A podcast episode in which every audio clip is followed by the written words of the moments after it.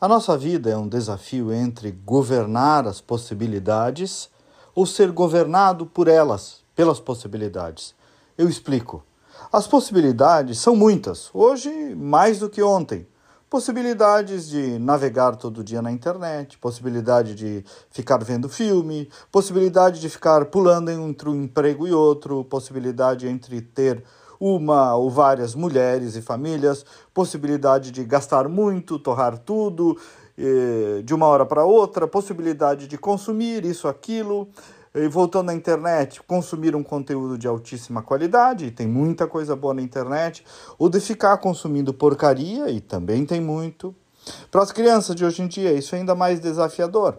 Certo dia até eu perguntei para minha mãe, 81 anos, uma família de nove irmãos, o meu pai tinha uma família de 11 irmãos, e nós lá em casa somos cinco filhos. Perguntei como é que se fazia para educar antigamente, cuidar de todas essas crianças. E a mãe me respondeu: Olha, Kleber, a avó abria a porta de trás da casa, tinha um pátio, e lá nós ficávamos quando não estávamos na aula, e ponto. Lá ficávamos. Claro que não era só isso, é um resumo que ela estava me relatando, mas ou seja, tinha um pátio, a porta se abria, alguns animais, uma horta, algumas brincadeiras, alguns brinquedos de criança, e era isso, um pátio, todos dirigidos por aquelas possibilidades, poucas, mas completas para aqueles filhos de um sapateiro.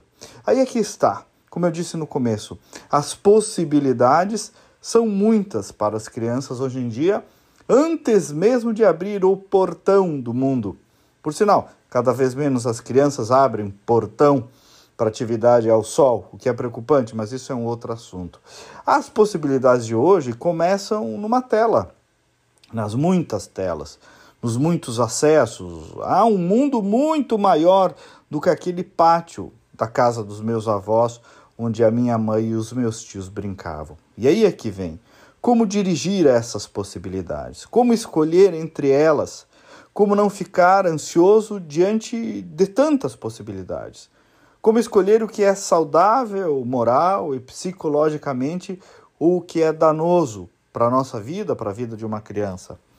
As possibilidades, vejam, são sinônimo da evolução do nosso tempo mas também trazem consigo um perigo embutido.